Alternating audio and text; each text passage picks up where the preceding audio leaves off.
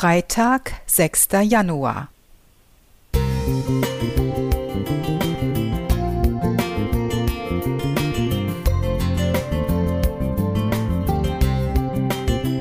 Ein kleiner Lichtblick für den Tag.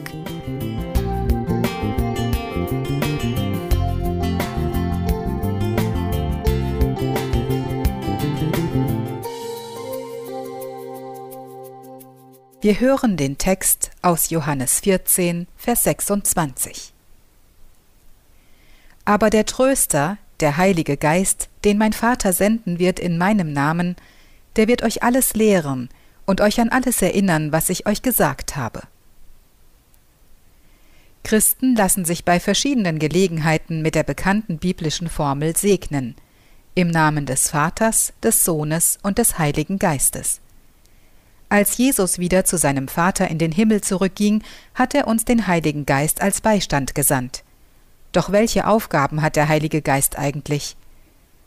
Vielleicht hast du in Kinder- oder Jugendjahren schon etwas über Jesus und sein Evangelium gehört, oder du hast in der Vergangenheit schon Erfahrungen mit Gott gemacht, die aber nicht mehr so präsent sind, um dir heute im Glauben weiterhelfen zu können. Bete darum, dass dich der Heilige Geist erinnert, dass er Einfluss auf deine Gedanken nimmt und deinen Glauben an Jesus und seine Worte wieder neu aufbaut.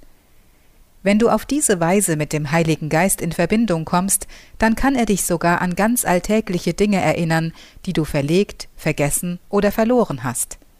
Auf diese Weise hat schon mancher betende Mensch wichtige Dinge wiedergefunden.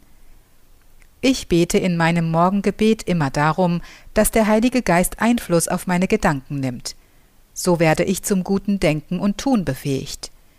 Ich werde vielleicht mal zur rechten Zeit an einen wichtigen Termin erinnert oder bekomme Gedankenimpulse, jemanden anzurufen oder zu besuchen, einen Brief zu schreiben oder anders Kontakt aufzunehmen.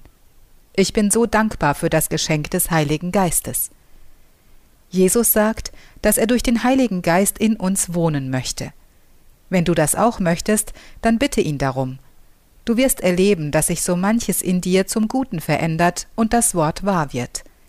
Der Geist selbst gibt Zeugnis unserem Geist, dass wir Gottes Kinder sind. Römer 8, Vers 16.